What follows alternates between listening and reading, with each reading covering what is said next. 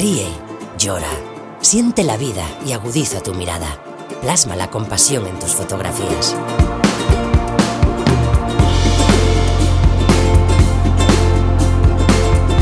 Vive la fotografía, episodio 187. Hola, hola, ¿qué tal? Bienvenido a este nuevo episodio del podcast para amantes de la fotografía, para fotógrafos enamorados de la vida. bueno, ¿qué tal? ¿Cómo lo llevas? Espero que muy bien.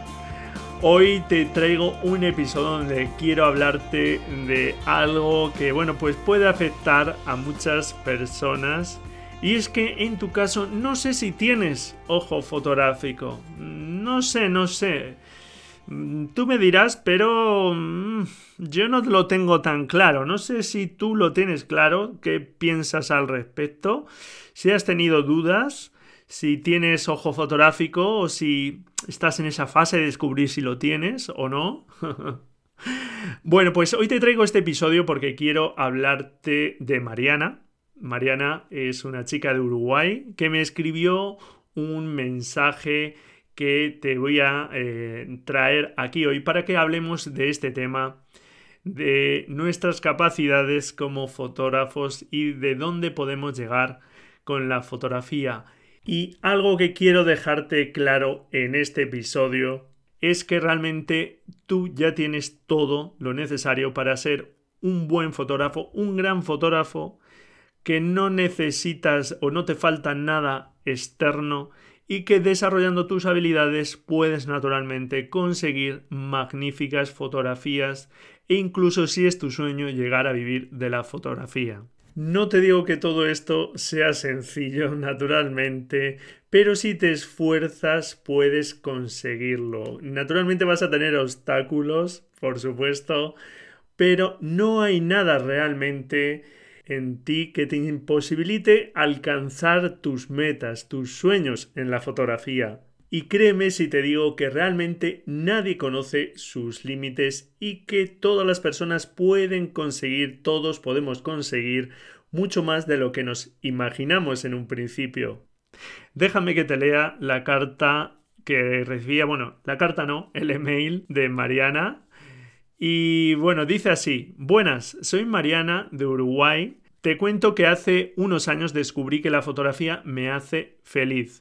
Tuve un curso introductorio por un profe muy genio y compré mi primera cámara reflex, una Nikon 3200. Paré un tiempo, pero ahora me reconecté con la fotografía, así que decidí estudiar más en profundidad. Invertí en una escuela de renombre de mi país, pero quien me enseña no explica mucho y la verdad suele ser muy dura en sus devoluciones, es decir, en sus comentarios, diciendo que no tengo ojo, pero tampoco me enseña que estoy haciendo mal. Así llegué a tu blog y tu podcast. Entiendo que la fotografía es práctica, pero es frustrante recibir esos comentarios, sobre todo cuando estamos empezando. ¿Realmente hay esperanzas para alguien como yo, que parece no tener ojo fotográfico innato, o debo dedicarme a otra cosa? Agradezco mucho tu consejo, Braulio. Saludos. Bueno, pues este era el mensaje, el correo que me dejaba Mariana hace un tiempo que me llegó vía email y después he estado hablando con ella, incluso, bueno, pues he estado viendo alguna de sus fotos, comentando con ella. Y bueno, pues yo te pregunto, ¿te pasa como Mariana? ¿Tienes esas dudas si tienes ojo fotográfico innato?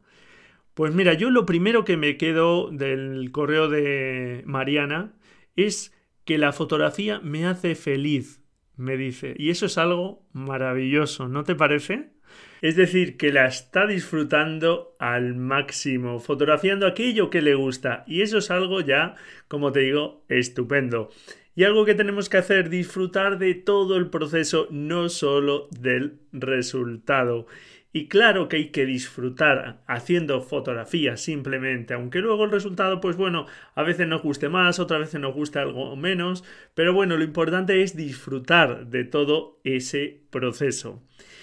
Y naturalmente este texto me hace reflexionar sobre si yo tengo también ojo fotográfico. No sé si tú crees que tienes ojo fotográfico, como te decía, O podríamos preguntarnos si un fotógrafo como Enrique Artey tenía un ojo fotográfico innato y bueno, pues simplemente agarró un buen día una cámara y se puso a hacer maravillosas fotografías.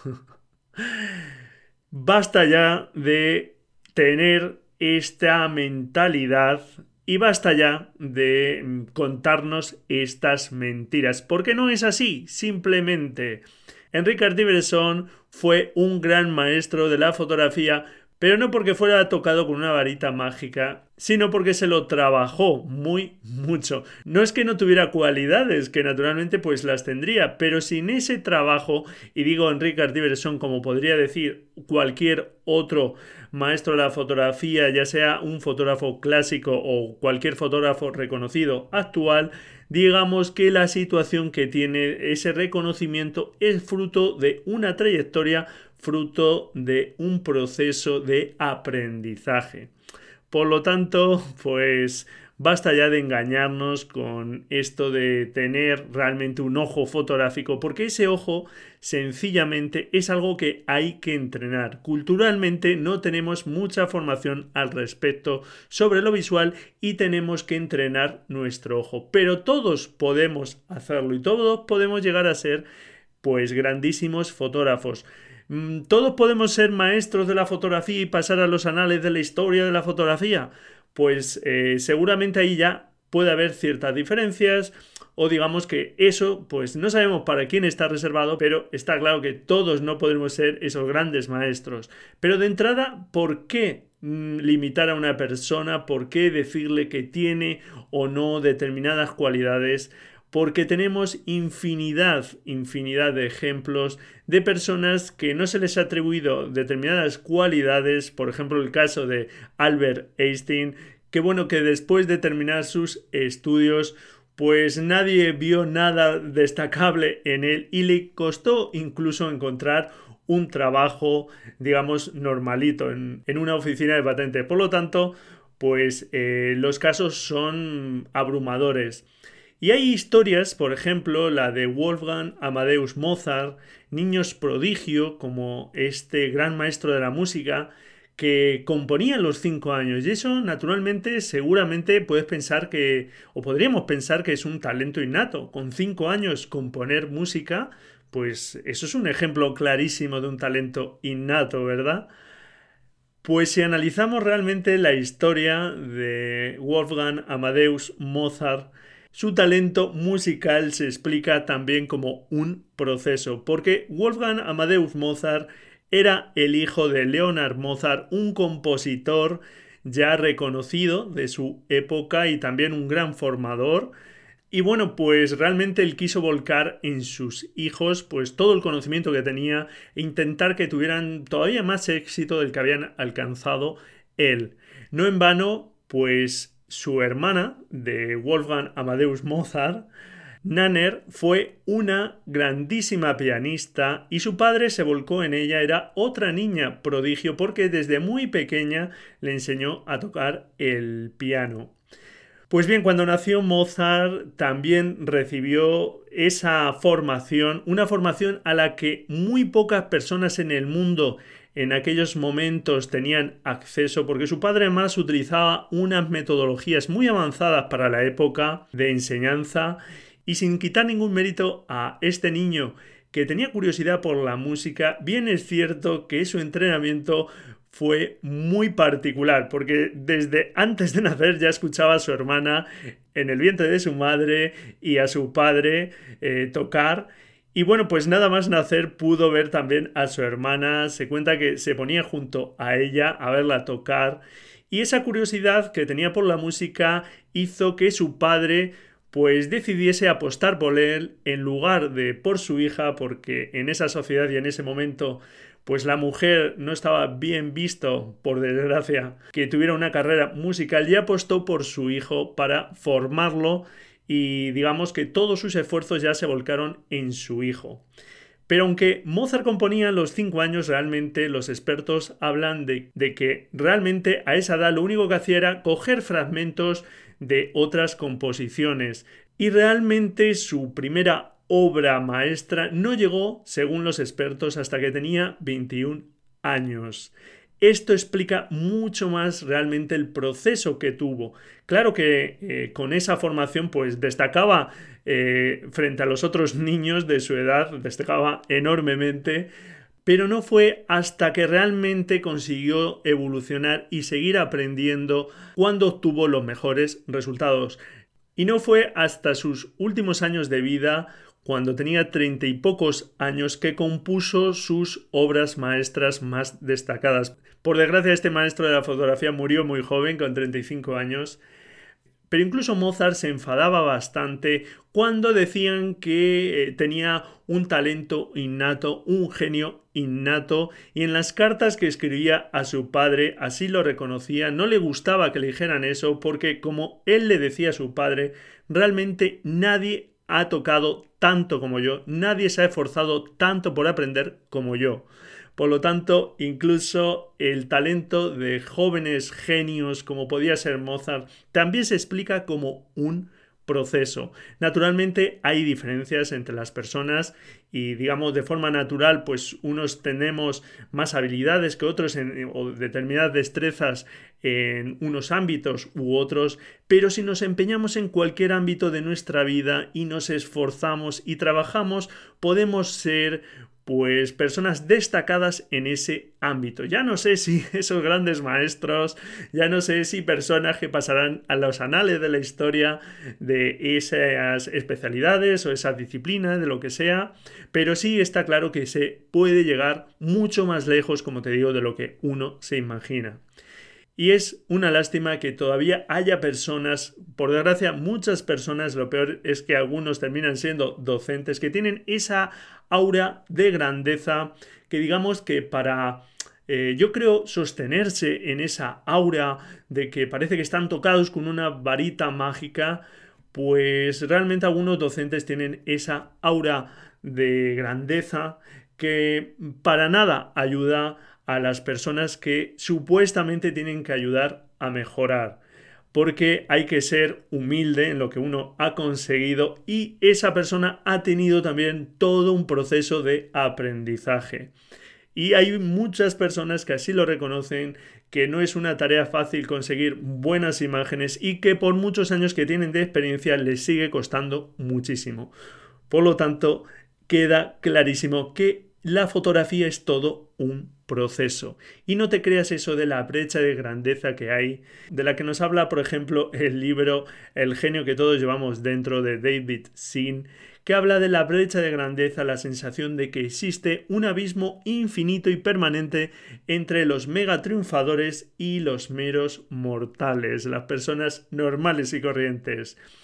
Y no caigas en esta trampa porque no es así. Ahora, eso te lleva también a algo incómodo, porque si ahora, como te estoy contando, no hay nada que te haga pues ser un gran músico, un gran fotógrafo, un gran lo que sea, si te esfuerzas y trabajas en ello, pues ahora ya no tienes excusa para decir, no, es que yo creo que no tengo talento, es que yo no sé si valgo. Realmente no sabes hasta dónde puedes llegar hasta que te pones a ello. Pero claro, es fácil ponerse excusas y creerse este mito del talento para no dar pasos. Así que esto es algo también que tienes que superar. Y nunca te compares con nadie para perder. Si te comparas con otras personas que están aprendiendo fotografía o te comparas con estos grandes maestros de la fotografía, hazlo para inspirarte, no para perder. Porque naturalmente si uno cuando está aprendiendo algo se compara con gente que ya ha avanzado muchísimo más y que ya está en otras etapas de aprendizaje, pues claro, se ve pequeñito y parece que todo le sale mal o que nunca va a llegar ahí.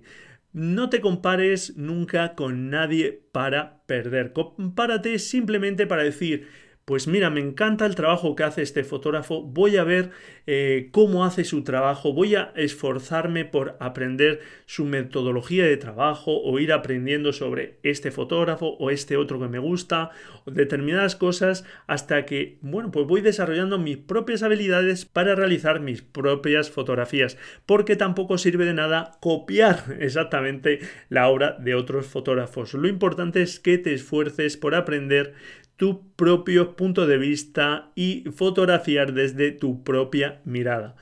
Pero es muy importante, como te digo, que nunca te compares con nadie para perder. Si te comparas con alguien pensando que eh, tú no vas a llegar nunca ahí, que tú no tienes esas destrezas, que no vas a poder nunca tenerlas, párate en seco un momento, piénsalo y borra eso de ahí. Y di, bueno, ¿qué pasos ha dado esta persona para llegar ahí? Pues voy a por el primer paso, después el segundo, después el tercero y poco a poco. Todo, como te digo, lleva su esfuerzo. Realmente a ti no te falta nada para conseguir esos éxitos que consiguen otras personas. Eso sí, lo que mucha gente no quiere es ese trabajo que hay entre medias, que unos prefieren llamarlo talento, pero realmente se explica mucho mejor cuando se habla de ese proceso, ese esfuerzo. Porque aunque de forma natural te cueste menos realizar determinadas tareas, si no te esfuerzas en hacerlas bien, realmente si no les dedicas tiempo, no vas a destacar en ellas tampoco, no vas a conseguir los mejores resultados si hay gente que le está echando mucho más tiempo. Realmente eso del talento no sirve como excusa para no tener que trabajar, porque por muy talentoso que sea una persona, no sé, en los números, si no hace procesos para mejorar pues sus cálculos y demás, o en letras, o en lo que sea, en cualquier habilidad, si no se esfuerza, por mucho que tenga una facilidad o no la tenga, pues no lo va a conseguir. Por lo tanto, ya sabes que no falta nada en ti, no te por lo tanto, ya sabes que no te falta nada, que tienes todo lo que necesitas para tener éxito en la fotografía, tienes creatividad, tienes capacidad para crear buenas imágenes. Y lo único que tienes que aprender poco a poco es la forma de ir mejorando esas fotografías. Primero con el manejo de la cámara, que para eso ya sabes que además este sábado tengo un evento donde explico cómo manejar la cámara sin agobios, yendo directamente al grano, etc. Eso es uno de los ejemplos. Aprender a manejar tu cámara para ser creativo, ir fomentando, trabajando pues esa creatividad, ir descubriendo qué hace unas imágenes mejores que otras. Pero todo eso es un proceso que naturalmente puedes ir aprendiendo. Así que el éxito no es cuestión de talento, no tienes que preguntarte nunca si vales o no para la fotografía, porque claro que vales. Yo es algo en lo que he caído también y de verdad no caigas en ese error, porque todas las personas podemos mejorar nuestras habilidades, nuestras destrezas en prácticamente cualquier ámbito de nuestra vida, si nos ponemos a ello. Así que bueno, pues espero que te haya gustado este episodio, que no caigas en ese error nunca como caí yo, como sufrí yo, y por eso me identifiqué mucho escuchando esta historia de Mariana.